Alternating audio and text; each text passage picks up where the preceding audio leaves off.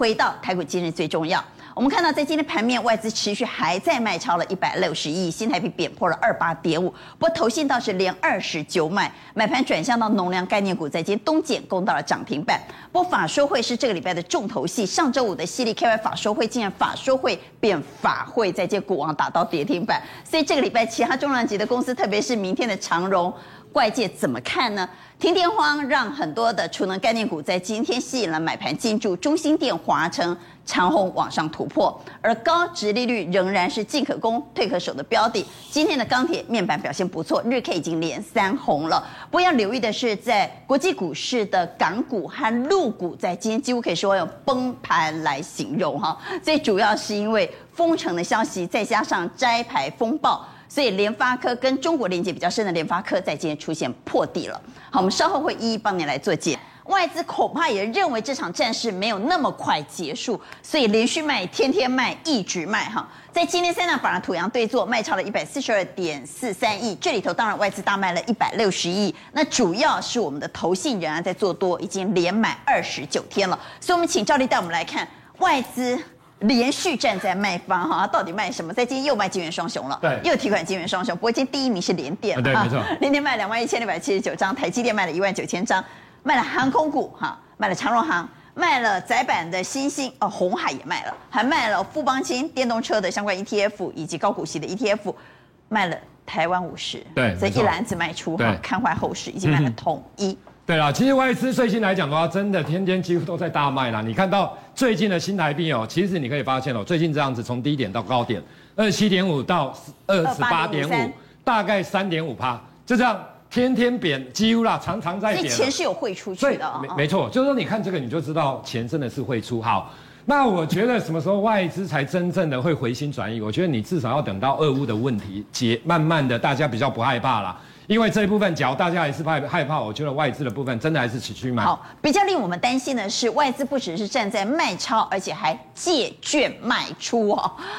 它不是只是在现货市场卖哦，它还借券卖出，所以现在的借券卖出是创下新高。对，没错。好，来我们来看一下哦。其实你看台积电跟联电的部分，其实这个都晶圆代工，只是一个是比较先进制程，只是一个比较比较成熟制程。其实我跟大家报告，你看台积电。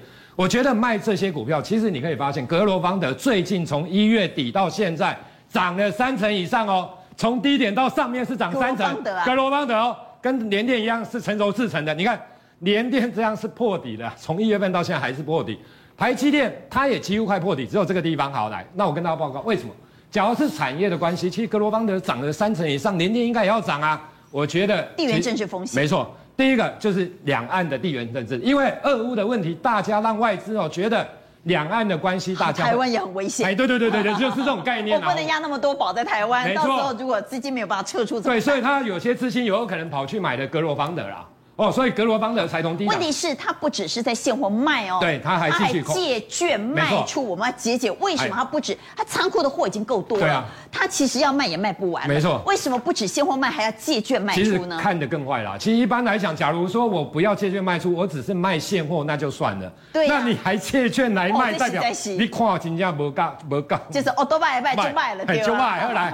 那联发科的部分，你可以看到也破底哈。其实这个来讲的话，也是本一笔的修正，因为你看高通，高通最近的股价从高点到低档跌到这个地方，大概也跌二十五趴。其实联发科的部分，你看一下，对不对？从一九三跌到这边，大概也跌了二十五趴啊。那你看联发科，其实也大概差不多啦哈。现在的联发科大概跌二十三趴，所以它也是跟着国际股市，因为国际股市在本一比的下修。好，那我们看上一页的部分，所以它借券卖超，你不会觉得太夸张。新兴的部分窄板，因为之前外资哦，其实我跟他看得很好，很好了，好几家外资把目标价调高到翻了，你知道吗？结果你看，心口不一啦，你知道 讲的跟做是不是调高到五百啊？对，没错啊，就股价你看这样都快破底了，你看这种 A B U 窄板，大家真的都很看好了，结果也是借券卖出。华硕是俄罗斯概念股，技嘉也是，这两档对，这两档都是所谓的俄罗斯的概念股，所以你看。地缘政治的关系，你看借券的部分也是弱势啦。那其实他们的 EPS 真的都不错，技嘉去年赚二十块。但是你惨了，你现在市场如果是在俄罗斯的话，一定会大受影响。对啦，大大家真的会。那万一呢？现在你所有的资产都变卢布，那就更惨。对，那所以华硕到现在还没有回应哦，还。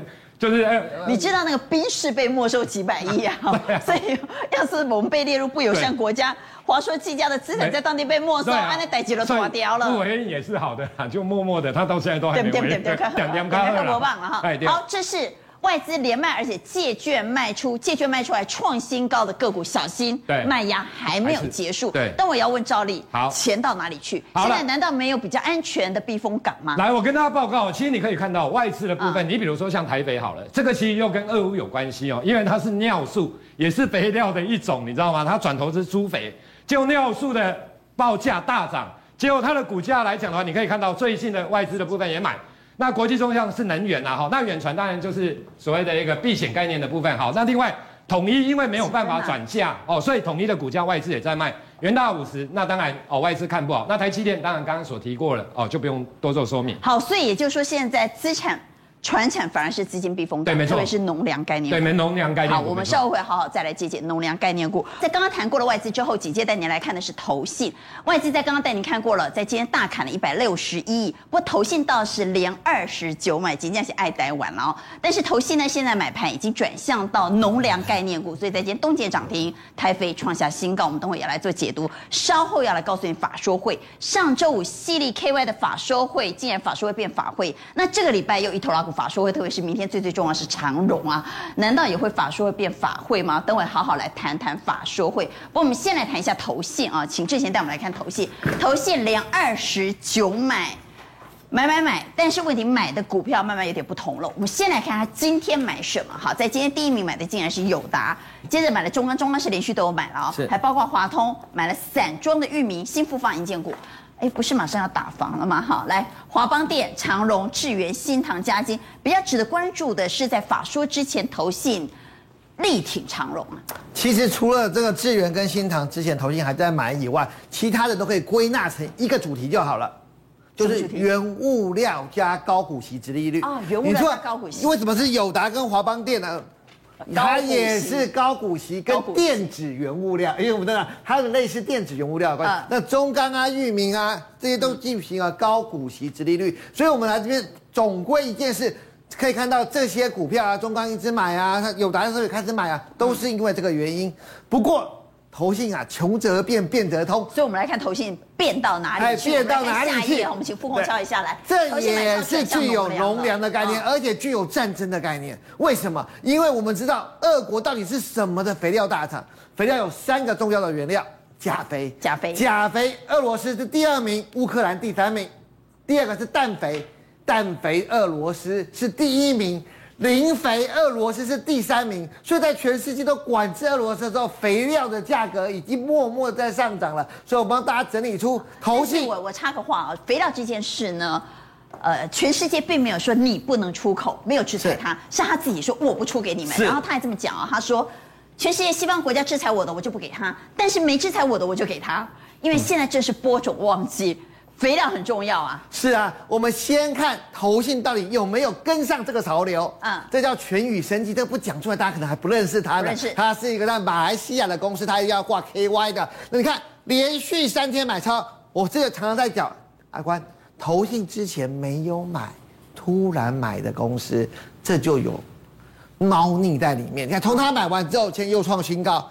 台肥以前投信砍到零，哎，这边的库存是零。结果一买上去，马上一根跳下来。这档我们比较认识，我们比较认识。是是是。东碱我们也是比较认识啊。东碱，那东碱的强还兼具散装，因为东碱本身它具有一个散装的转投资，所以在这些肥料都大涨之下，又牵动着散装轮。我们看到航运类股的话，慧洋。投信还是不离不弃。我再提醒大家一件事：为什么惠阳会继续的好？我今刚刚刚专访惠阳回来，油价上涨，他已经完全转嫁给他的客户了。所以去年就赚十块钱，今年还有再接再厉，再往上。完全转嫁给客户是说他的运价大涨啊？啊，对，他的运价大涨，而且油价大涨不干他的事了，因为客户要承担他的。费用对，那另外一个投信也在买的是二六零六的域名，我们看到投信今天也还在买这档公司，所以整体来看的话，我觉得农粮个股，啊，关键问我说那什么要不要追买呢？简单来讲，因投信而买，下一句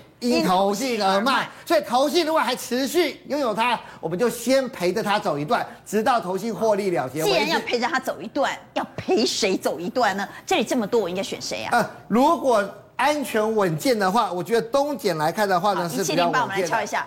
一七零八的东姐是比较稳的吗？对，因为它本身又有散装行业，它等于是双重的一个题材。那至于投信的最爱，其实这两全宇，你看连买了四天，最主要它是大家比较不知道的比较会涨啊。之前就跟大家聊过这件事情，你越不知道它涨什么，越容易涨。不过呢，它现在买套的数量越来越少，所以要注意它反转的时候。如果你要跟着的话，注意哦，因为它越买越少。那哪天哪天反转的时候，你记得当初如果因为投信而买，千万要因投信而卖。好，所以到底能量概念股能不能做多呢？各位怎么看？请举牌。能量概念股能不能做多？各位怎么看呢？我们看到哦，有三票圈呢。我们持续回到台股，今日最重要，看过了投信，看过了外资之后呢，我们要来告诉你，法说会是这个礼拜的重头戏。所以怎么看法说行情？那么稍后要来谈谈停电荒，停电真的是遍地开花哈，到今天还在停。所以我们先来解法说会。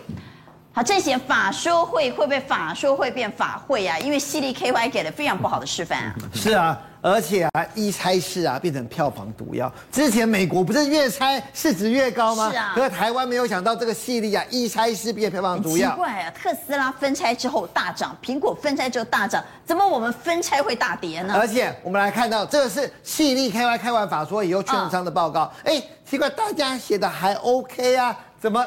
做法都口是心非呢，所以可见呢，获利来看，大概平均大概估八十到八十八，这可见什么？回到。现在因为气氛不好，所以我你不能再享受高本一比了。我们看到之前还有一个分拆叫爱普，大家应该还记得，它今去年一拆二，股价一度喷上来，今天爱普的股价是干嘛？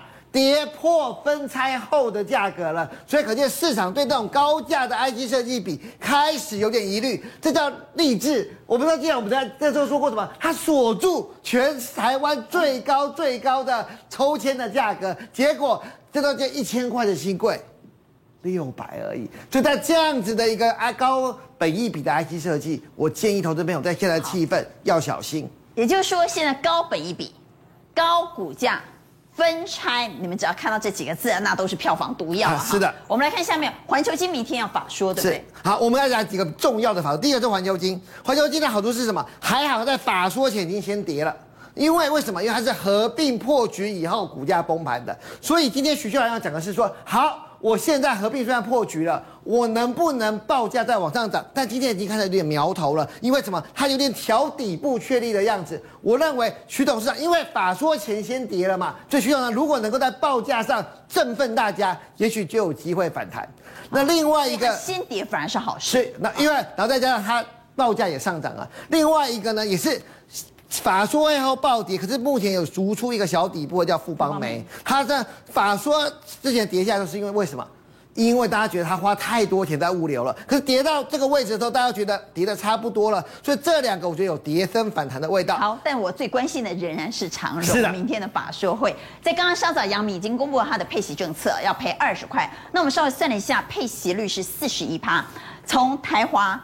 到荣运到阳明，显然航运呢，现在普遍的配息率大概就是四成左右。是，而且是这样。大家，阿丽娜配结果下，可能其他配细小给你没了哈。是啊。所以如果是这样来推估的话，我们可不可以来算一下，明天长荣的配息，包括它的数字可能会是多少？我觉得第一件事绝对不能绕亏呀，绝对不能小于二十吧，对不对？大家年终奖金都没有输你了，我配息也不能输你嘛。而且不要忘了，我们说过了。现在在这个兄弟戏强的状况之下，谁能够赢得股东们的认同？所以要怎么赢得股东们的认同？嗯、我就配息配得更大方一点嘛。所以我觉得长隆在这个里面呢，如果杨明掌声喝彩的话，长隆是有机会的。那你觉得杨明市场会给掌声吗？哦，我觉得会。好，那杨明的殖利率我们刚刚稍微算了一下是十五趴，是十五趴的殖利率一三七点五，应该有机会过吧？呃，我认为他们都有机会往上走。配息率只有四成一哈，是，但它殖利率真的很高啊。除了殖利率以外，我再次强调，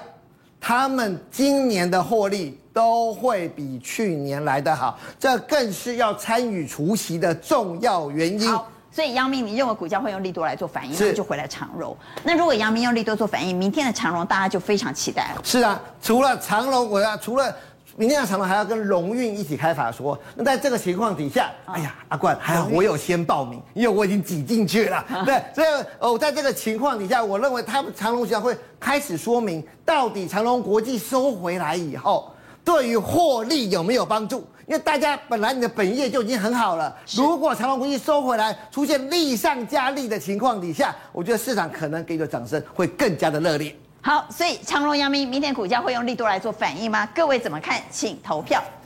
好，我们来看到三票都认为明天这两档个股应该有机会力多反应。回来看今日最重要，谈完了深圳封城之后，我们要带你来关心的是。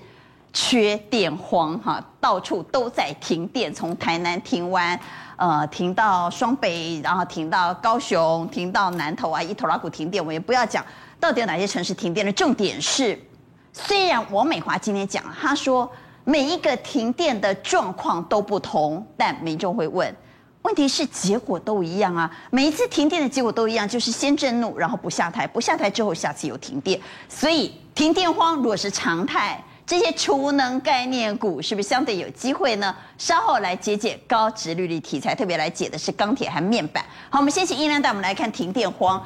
在看停电荒之前，我们来听王美花的说法。那其实每一次的故障不太一样哈，各地的这些小的设施的啊这个部分本来就要维护，那本来就会有各种因素会造成。那这个部分啊，台电其实这几年有在进步。那我们跟很多国家比起来。其实台湾这样的故障的比例，其实在国际上表现其实是好的。台湾的故障比例在国际间表现是好的。除了不下。之前呢，嗯，全台大停电就跳掉了一顶经济部长的乌纱帽。对。就王美花上任之后，已经停了几次了，那乌纱帽还戴得好好的。所以我说，虽然状况不同呢，结果相同啊。那如果。停电将来是常态，储能概念股应该有机会吧？本来之前我们都说，哎呀，停电跳电那是一次性的利利多消息，对这个族群哈。对。但现在看起来不是一次性哦。对于有一些储能概念股哦，甚至发电的概念股呢，它的确是有受惠的。你可以看到这六档股票啊，其实你看到他们现行哦，现行来讲呢，你看不出来这个是受到什么乌俄冲击哦，因为这是比较。呃，另外一个题材，所以在乌俄冲击的情况下，恐怖。你看中美食是这样，对，你看中美食就是长这样哈，长这样子。来，中心店来看一下，中心店长这样，长这样子。华晨啊，也是低档起，亚力也是。陡角度直线攻坚呢？对，它最主要在说，同一时啊，它有做这个马口铁，然后对于这个储能电池包装的部分，它会受惠啊，所以它今天股价也涨上来。那中美石的部分，因为它有转投资所谓的储能，所以股价也大涨。好，那再来就是说，呃，发电的部分，因为停电太频繁嘛，像中兴电、华晨、雅力呢，都都有一些发电的这个题材在，所以股价也大涨。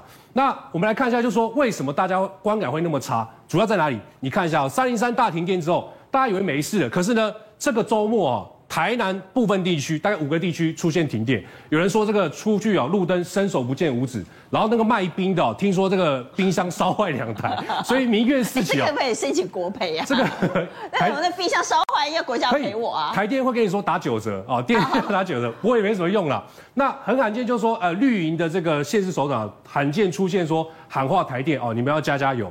哦，就台电，台电要加加油，经济部长也要加加油吧？应该也是，也是啊。哈，那除了台南之外，你看到了礼拜天，林口地区呢，大概下午四点左右，文化路二段那边也出现这个停电，然后到了晚上九点，哦，最衰应该是万华人哦，这个。九点多，晚上正值高高峰用电的时候呢，也出现停电。我刚刚看到高雄也有两千户停电，啊，对我高雄也停了。台电可能要去拜拜啊，因为高雄那个是听说是那个卡车。不是拜拜了，我干嘛台电还可以这盖？这盖，已经不是拜拜了，但该管。然后今天呢？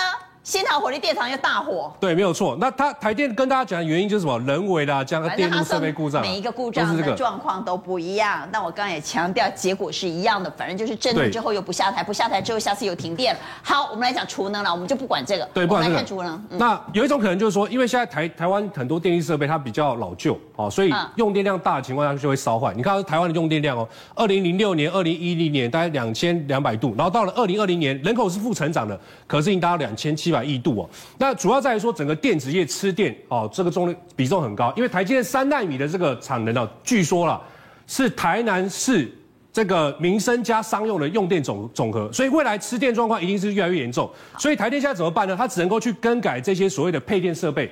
所以呢，它就要追加一千亿哦。那追加一千的情况之下呢，像中兴电啊、华晨跟雅力都有机会做受惠。我们看下雅力的部分，雅力为什么有机会呢？因为雅力现在是两面都受惠啊。在政府的部分呢，这个。它要强化所谓的电网的韧性设计嘛，那要把要把集中式的电网改成什么分散式的电网，那这个就就需要用到什么所谓的配电盘，哦，变压器跟所谓的电机器材，那这三个呢刚好一五一四的雅力都有用，都都有这个产品。那在企业的部分。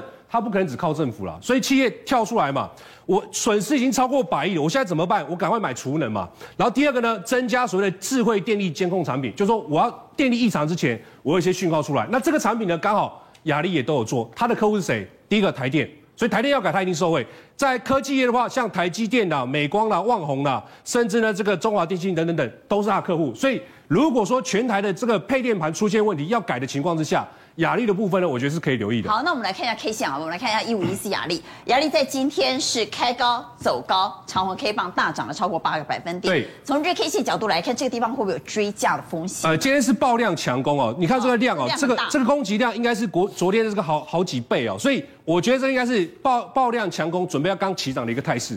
好，虽然停电也许是未来的常态，但问题是这一波停电，就这两天停电，是不是该停的停完了？还有地方没停到吗？还会再停吗？所以这个时候买重电股会不会在短线上追价？还是这个题材仍会持续发酵？认为短线追价的给差，认为题材仍会持续发酵的给圈，请举牌。好，来我们看到有三票圈，一票差，蔡总给差。对啊，这个。不会再发生了啦，我觉得短期内这。但三号会不会是常态？三不狗戏了，哎，不是啊，你不会买一个股票来等下一次的意外，这个这个 不是一个常态投资的。好，这是蔡总的看法。不过回到台股今日最重要，刚刚谈过了台积电之后呢，紧接着要带你来关心的是资金的避风港会不会是在高殖利率题材呢？特别是刚刚已经谈过高殖利率题材当中的航运，那我们现在来谈谈是钢铁和面板。钢铁面板其实你如果仔细去算，它的殖利率也是很高哦。而且如果从技术面来看，日 K 已经连三红，可不可以做多呢？那么稍后要来谈谈陆股、港股在接大崩盘，所谓的中概以及中国市场比较大的像联发科，会不会因此受害？我们等会要好好来解解。我们先来解高殖利率啊，我们请陈曄带我们来看高殖利率。刚刚其实解过了航运哦，那我们现在来解的是面板跟钢铁。对，其实基本上我我觉得现阶段我的想法是这样哦，就是说，呃，殖利率当然来自于它的配息，配息是去年的获利，是，但现在的股价因为最近行情不好跌下来，所以殖利率变高了。嗯，但我的重点是我参加完以后，我明年它能不能维持这么好的配息，就是今年的获利状况。嗯，所以就这里面来讲，我们大概我们看到有像东和钢铁，它配六点四，殖率百分之八，然后像剩余它配二点五五，殖利率七点五。这这是钢铁这个族群，那这个面板的部分，因为去年获利真的不错，哦，都都六六六块多，随便配都两到三块，殖利率也很好。那大家就会觉得说，哎，跟航运的思维很像，因为航运也是去年赚很多，今年配出来以后，哇，十几趴。问题跟航运不同的是，航运今年可能比去年好，但面板今年不会比去年好。真的，娟姐，你已经把我要讲的都讲完了。哇，这怎么办？好，对，好。然后呢，再来就是像技嘉跟康舒，这是坏消息了。对，技嘉跟康舒，它就配息会低于水准哦。那这个部分。那你看康舒配一块，殖利率二二点九，其实就没有没有没有没有想象的这么好。所以在这里面，其实面板的部分，我其实我觉得我的策略很简单，就是殖利率题材是吸引人，OK。那假设你进场真的赚到了，股价已经让你赚到了殖利率的这个幅度，我觉得就可以走人了。且就是我我认为是不要去参加除权息哦，不要参加。对，就是但是这个题材会吸引人呐、啊，因为很多 ETF 上有机会涨，有机会涨。我觉得这个议题是会涨的。这个没有问题，但是你不要真的去参加除夕，而且现在才刚开始嘛，然后再加上如果最后法说公司呃或是股东会一讲配的又比市场预估来的更好的话，那还会冲一段。但是就今年整体获利，我我没有那么乐观说它明年还能够维持这么好。那如果那钢铁的部分，我觉得 OK，因为毕竟今年整个原物料的一个题材，我觉得会延续到下半年哦。这而且今年整体的钢铁，说实在的啦，股价的一个表的表现，并没有像去年。航运已经先冲上来了，它等于算是呃稳定当中，然后又受惠到整个产业的发展，我认为反而是可以来参与这个直利率的一个操作。好，那我们就来投一下票。我们先来问面板，面板要参加除夕吗？认同的请给圈，不认同的给叉。好，有三票叉，一票圈。蔡总认为面板可以参加除夕啊？因为哈，这个哈电子股哈现在有一个现象，啊、也就是说那个今年哈对哈。今年要再成长的话不容易，所以哈，像这个面板哈，这个维持已经不错了啊，所以基本上都是这样子啊。所以呢，回头一看哈，现在大家不敢买高价的 IC 设计、高价的电子，回头过一阵子会去买面板、友达、群创。所以蔡总认为是可以买来参加除夕的。那钢铁呢？钢铁又能不能买来参加除夕呢？各位怎么看？请举牌。好，哇，钢铁就四票圈了。来，印量。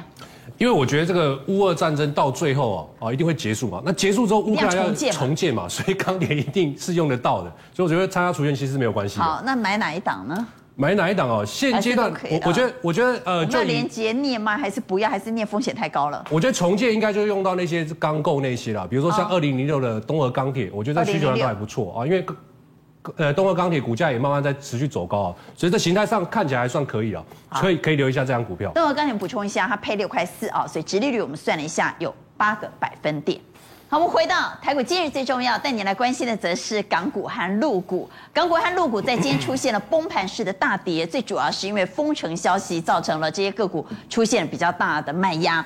跟大陆市场连接比较深的个股，这时候该怎么办呢？蔡总，好，我们看一下哈，举的这个就不用讲，联发科这个大陆市场啊相当重要，CDKY 哦，这个跟大陆啊这个 PMIC 啊电管芯片连接度，ABF 的载板新兴紧缩，再到这个智协的百百合，还有台塑化，那基本上这些股票不是破底，就把重要的均线跌破，然后我们不晓得大陆封城多久。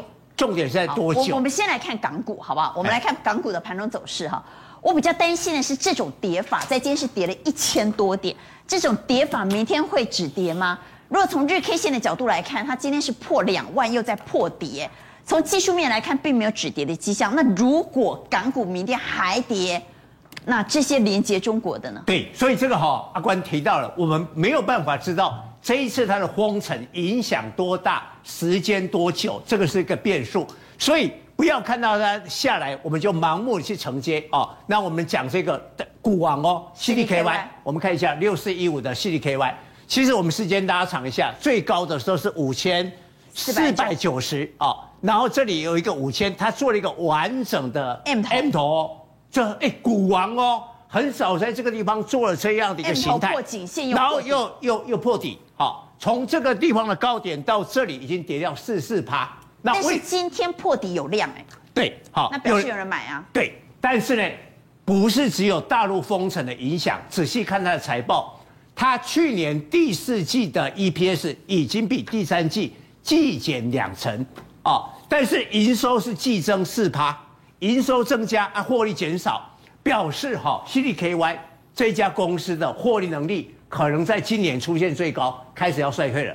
那这些连接中国市场比较多的，比如说像 IC 设计，有很多连接中国市场，包括联发科等等，是不是这时候都应该先避开？啊，我我觉得哈，CDKY 可能会比较麻烦啊，但是呢，联发科有一定的产程度的产品的分散，所以联发科跌到某一个程度的会稳住，但是现在也不是短线马上就可以抢短啊。那这边的话呢，我觉得啊，ABF 载板的话呢，景气是够好。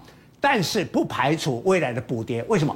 我认为未来电子股的资金有一部分会被传产给吸掉，所以它可能也补跌啊。那这边的话呢，大概台塑化，哎，但是它的殖利率不够高，只有四趴，而且油价波动太大，对台塑化来讲，可能也不是好事情。好，所以这些个股恐怕还没有跌完。